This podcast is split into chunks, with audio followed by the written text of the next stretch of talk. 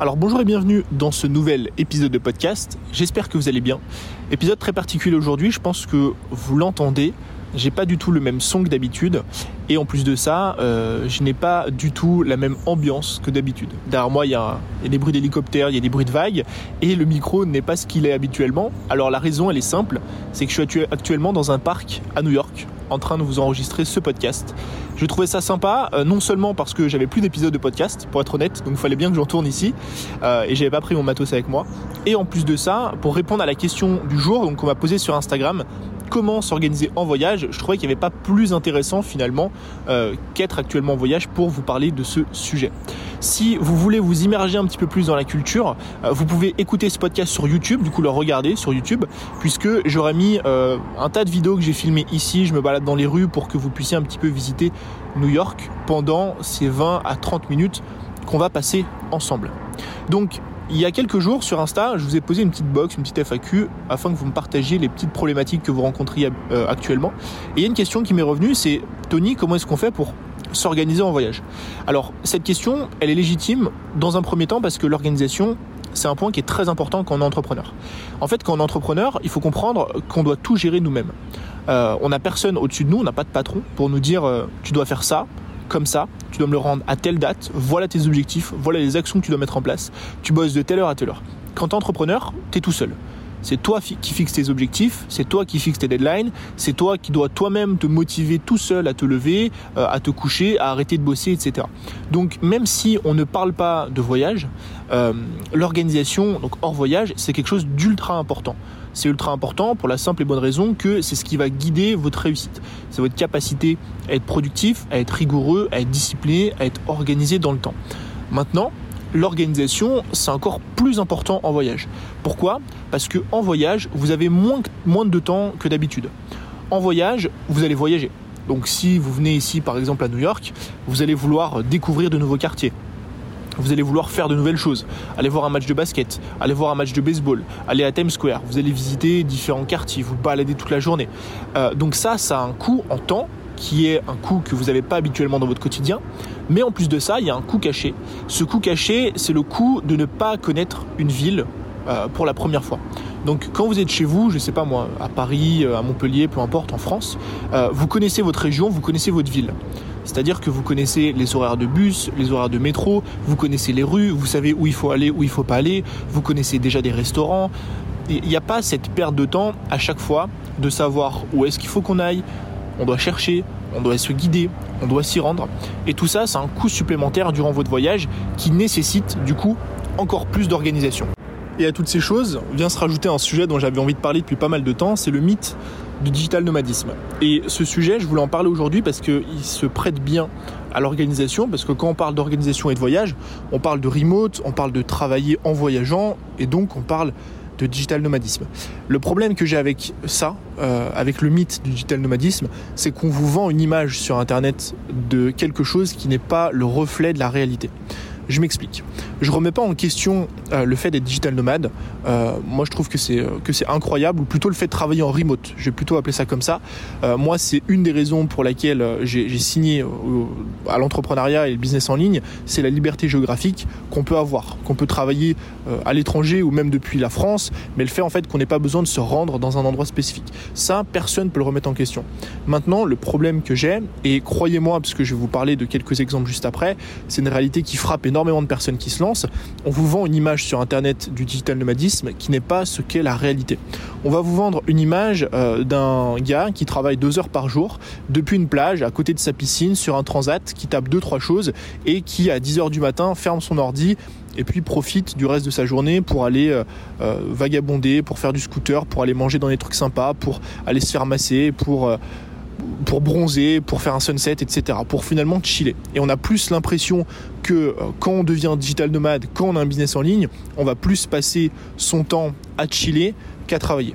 Sauf que dans la réalité, c'est euh, légèrement différent. La première chose, c'est que l'endroit dans lequel vous allez aller, Évidemment, ça va aussi dépendre des villes, etc. Mais en général, quand on est digital nomade, c'est souvent des petites îles, euh, Bali, le Mexique, ce genre de choses. Bah, en fait, vous vous rendez compte que euh, ce qu'on vend sur Internet, c'est très peu propice à un travail de qualité. Euh, on vous vend le fait de bosser depuis une piscine de l'hôtel, on vous vend de bosser depuis une plage, on vous vend de bosser depuis un transat. Bah croyez-moi, essayez de bosser depuis un transat euh, plus euh, d'une demi-heure dans votre journée et vous allez très vite arrêter. C'est impossible d'être concentré. on ne voit pas son ordinateur, il fait beaucoup trop chaud, il y a beaucoup trop de bruit. Si je prends par exemple l'exemple de Bali que je connais très bien parce que j'y ai vécu un an et demi, il y a énormément de travaux à chaque fois en extérieur, donc c'est littéralement impossible de se concentrer. La même chose si vous voulez bosser depuis un café. Les cafés, par exemple, à Bali, sont très souvent ouverts euh, en bord de route, donc en extérieur. C'est-à-dire qu'il y a énormément de bruit de scooters. Il y a très souvent du coup pas de clim puisqu'ils sont euh, ouverts, il fait extrêmement chaud. Il y a aussi très souvent de la musique, donc ce qui fait que c'est compliqué de se concentrer.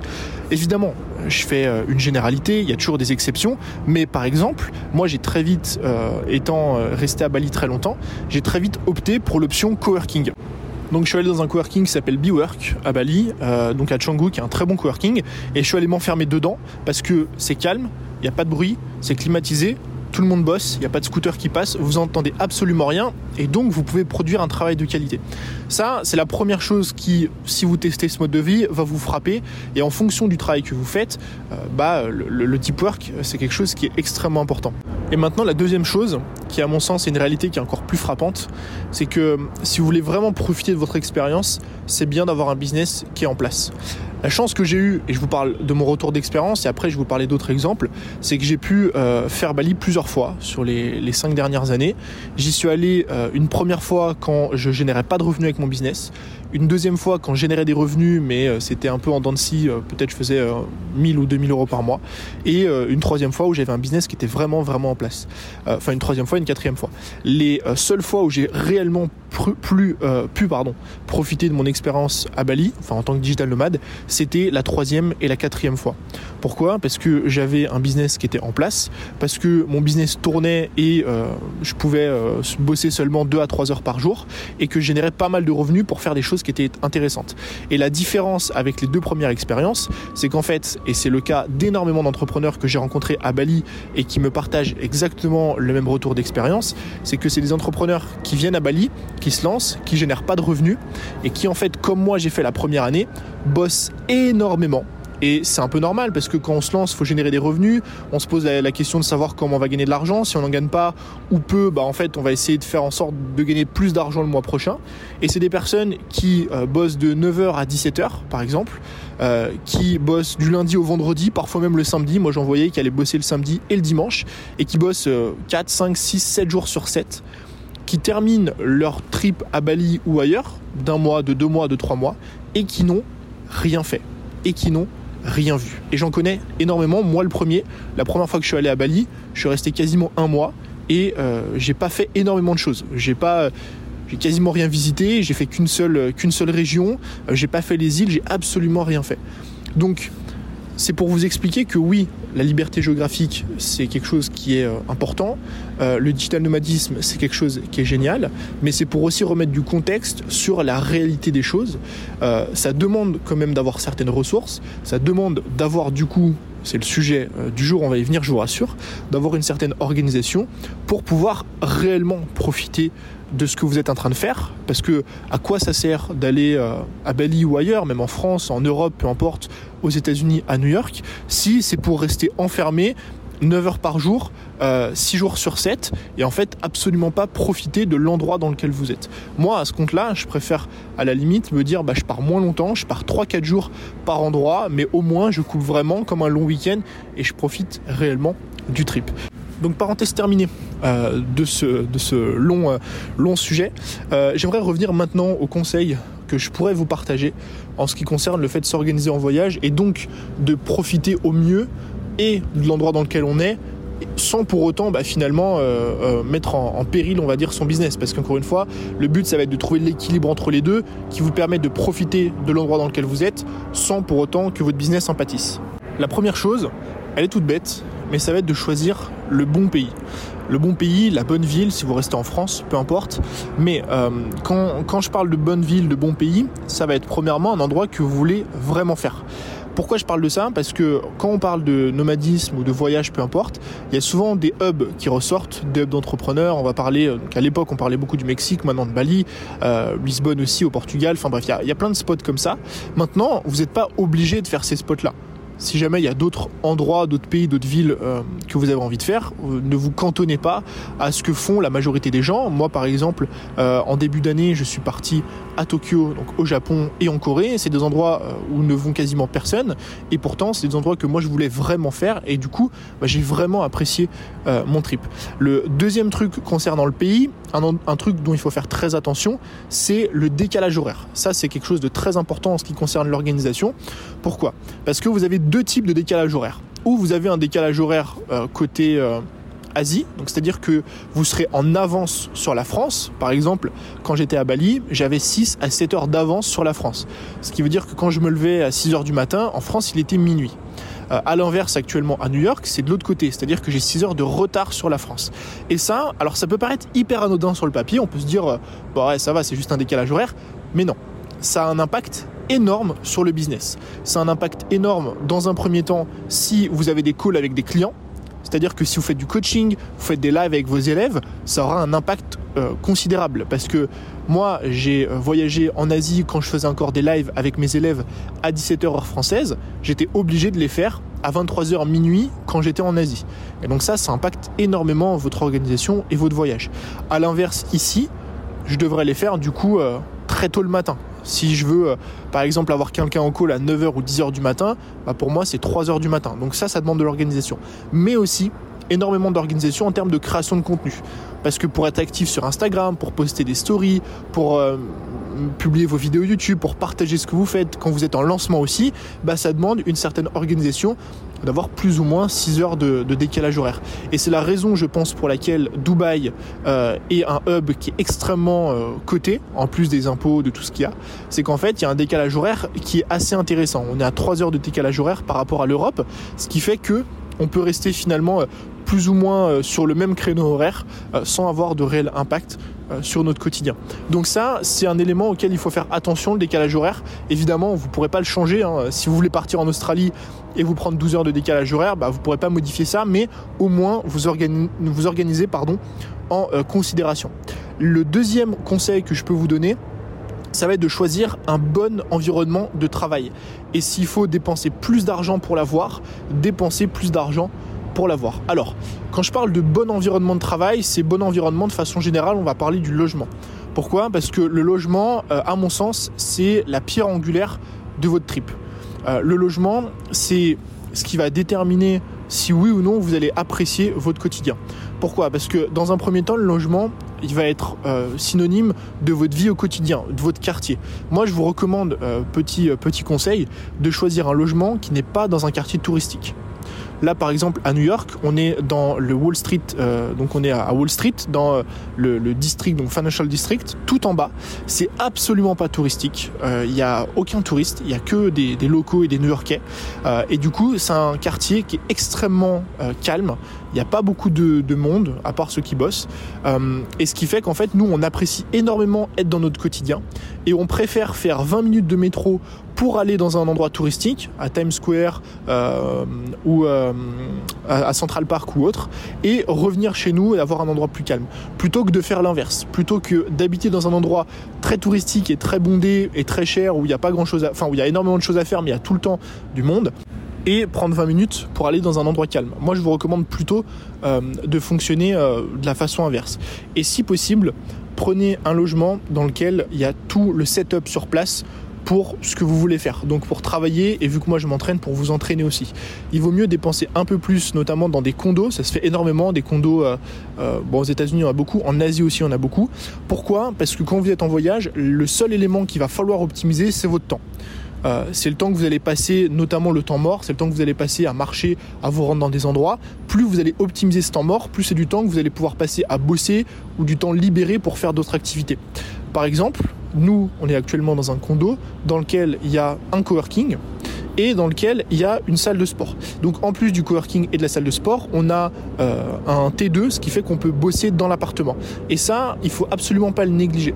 Par exemple, quand on était à Tokyo, euh, l'appartement était beaucoup trop petit, il faisait 13 mètres carrés, parce que les appartements à Tokyo, il faut savoir qu'ils sont absolument minuscules.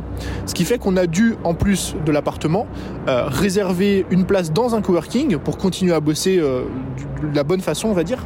Et en plus de ça, réserver un abonnement dans une salle de sport. Donc il y a le coût, mais ça encore, c'est pas le plus problématique.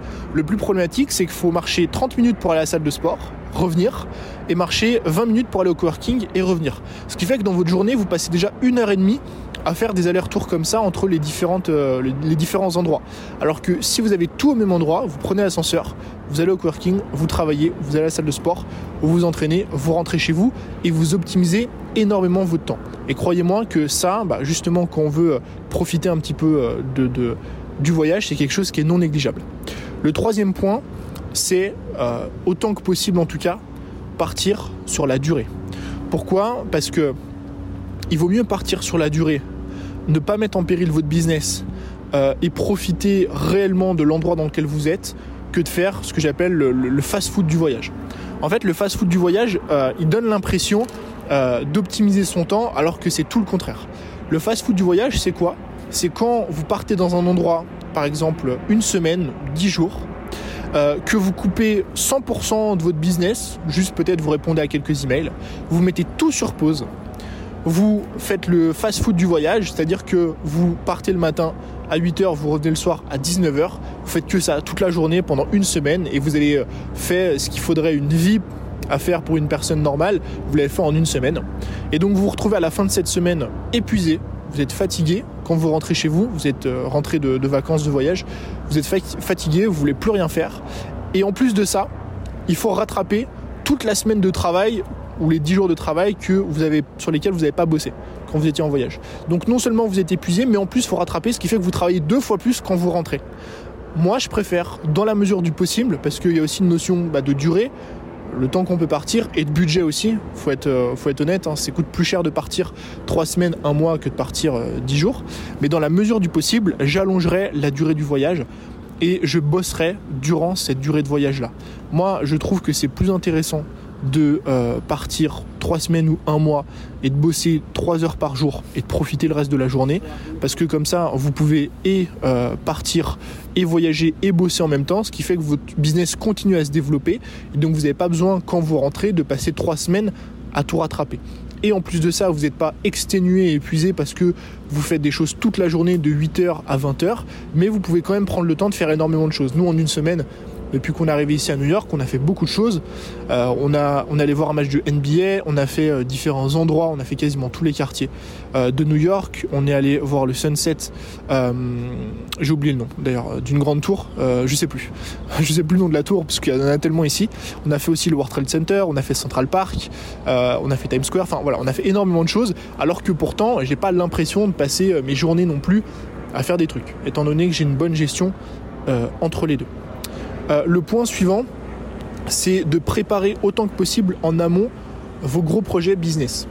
Alors ça, c'est quelque chose qui peut vous sauver énormément, euh, déjà en, termes de temps de travail, euh, mais aussi en termes de matos par exemple. Alors je m'explique. Avant de partir ici, donc à New York, et c'est l'une des premières fois que je fais ça pour le coup, j'ai préenregistré 6 vidéos YouTube.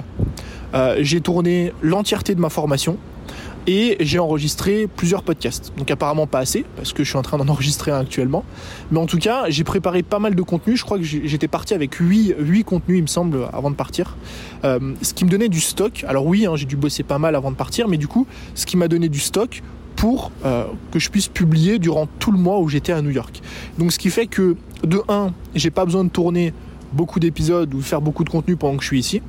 J'ai lancé mon gros projet avant de partir, donc j'ai tourné ma, formation donc, sur Funnel Academy juste la, semaine avant de partir, ce qui fait que bah, j'ai pas besoin de le faire maintenant, ce qui aurait pris énormément de temps. Euh, et en plus de ça, euh, ça me permet du coup, quand je suis ici, bah, de ne pas avoir à prendre mon matos par exemple. Donc là, je suis en train de tourner avec mon iPhone, j'espère que ça va rendre bien évidemment. Mais si je devais créer du contenu ici, tourner une formation, bah, il aurait fallu que je prenne mon appareil photo, il aurait fallu que je prenne un trépied, il aurait fallu que je prenne une lumière, il aurait fallu que je prenne euh, mon micro de podcast, énormément de matos, et j'aurais dû m'encombrer pour, euh, pour pas grand chose.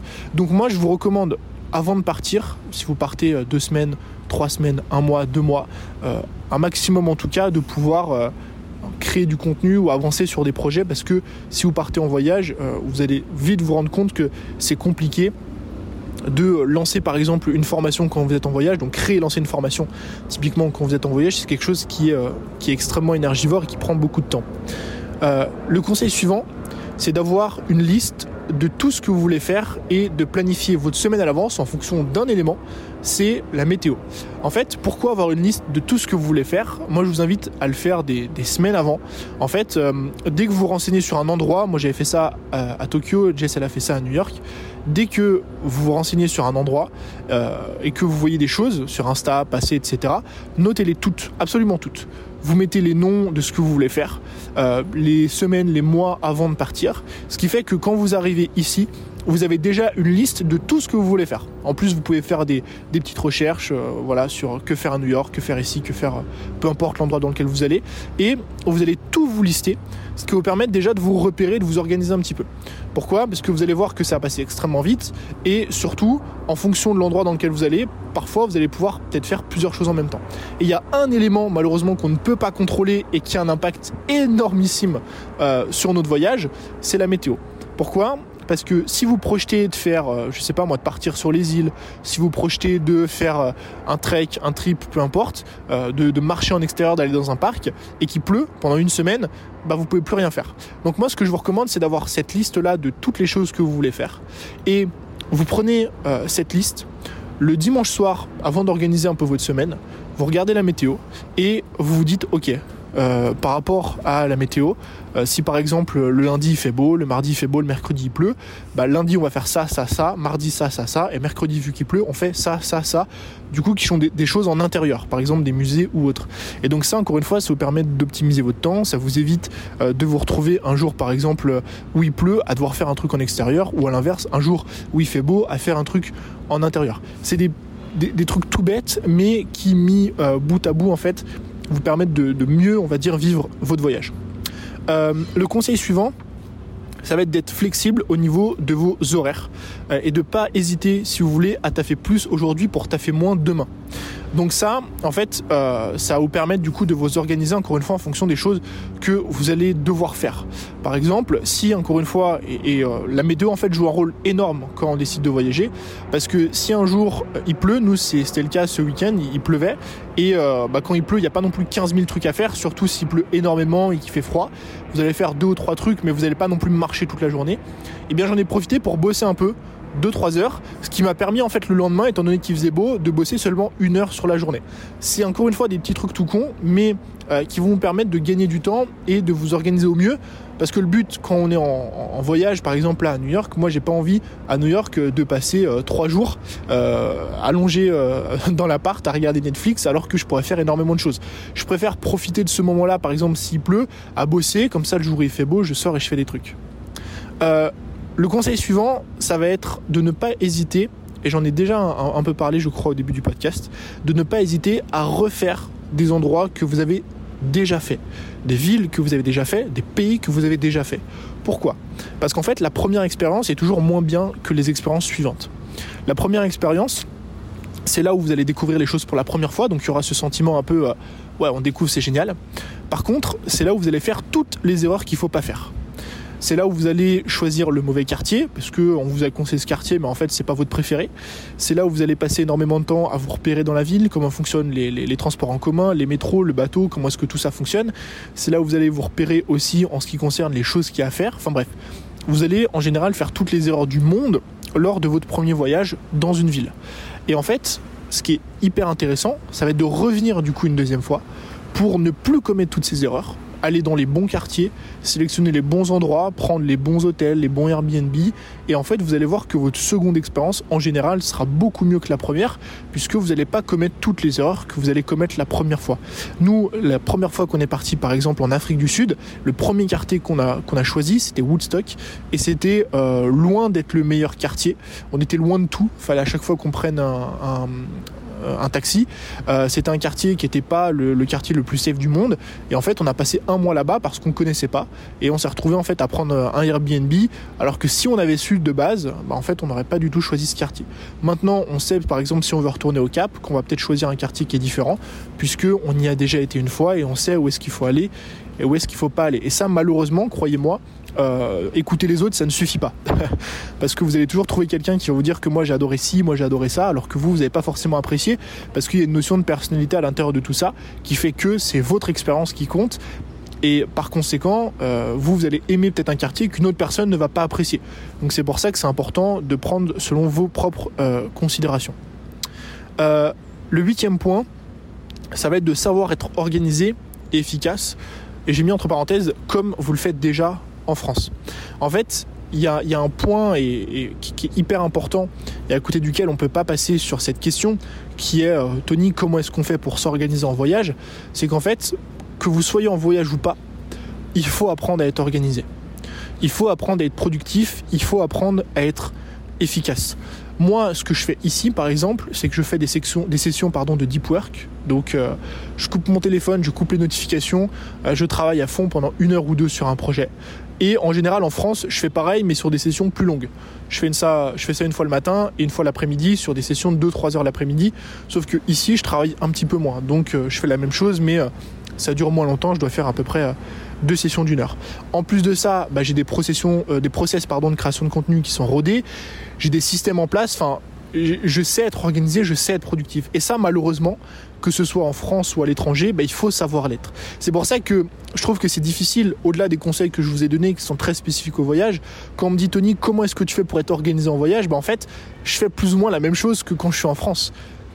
Je fais exactement euh, les mêmes contenus, j'utilise les mêmes process, j'ai la même façon de travailler. Et c'est pour ça qu'à mon sens, être productif et être efficace, c'est quelque chose qui doit s'apprendre, que vous souhaitez, euh, que vous souhaitiez voyager ou pas. Et le dernier point, qui est le point, je pense, enfin l'un des points en tout cas les plus importants, euh, c'est d'avoir des revenus qui tournent en automatique. Alors, des revenus qui tournent en automatique, des process, des process de vente, appelez ça comme vous voulez, mais en fait, ce qui peut réellement vous rendre libre, ce qui peut réellement vous permettre de profiter quand vous êtes en voyage, quand euh, vous visitez un endroit, une ville, un pays, ce qui peut réellement euh, vous apporter en fait de la sérénité euh, au-delà de la liberté géographique, c'est la liberté temporelle de pouvoir vous dire bah en fait aujourd'hui je bosse pas parce que j'ai envie de visiter tel endroit et j'ai juste pas envie de bosser tout simplement. Bah c'est les revenus que vous allez générer ou non en automatique. Pourquoi? Parce que si vous avez en place des process, des tunnels de vente, peu importe, appelez ça comme vous voulez, qui vous permettent de générer des revenus. Alors peut-être pas autant que, si vous travaillez 7 euh, heures par jour, mais au moins une sorte de baseline qui vous permet quand même de gagner votre vie, bah vous allez pouvoir beaucoup plus profiter de votre voyage. J'en ai parlé euh, ces dernières semaines parce que vous le savez, j'ai sorti une formation qui s'appelle Funnel Academy. Mais moi, je trouve que c'est la chose qui m'a rendu le plus libre dans mon business et par conséquent qui me permet de réellement de profiter quand je suis en voyage. Parce que je bosse évidemment parce que le but c'est pas d'abandonner totalement son business, mais surtout j'ai aucune pression à me dire bah en fait vas-y cette semaine si j'ai pas envie je bosse pas. Aujourd'hui si j'ai pas envie je bosse pas parce que je sais dans tous les cas que j'aurai un certain niveau de revenu par rapport justement à tous ces process là et donc on a terminé avec l'épisode du jour J'espère en tout cas que ce concept vous a plu. Si vous l'avez regardé sur YouTube, j'espère que j'ai pu vous emmener euh, avec moi un petit peu euh, durant ce, trip. Je vous remercie comme d'habitude d'avoir écouté ce podcast. Euh, si vous voulez soutenir le podcast, vous pouvez laisser une note 5 étoiles sur Apple Podcast. Et si vous le faites, sachez que je tire au sort chaque fin du mois, donc le 30-31 de chaque mois, une personne au hasard parmi toutes celles qui laissent un commentaire 5 étoiles sur Apple Podcast. Je tire une personne au hasard pour faire un coaching 30 minutes one-to-one avec moi. Donc je vous dis à très vite pour un nouveau contenu. C'était Tony. Ciao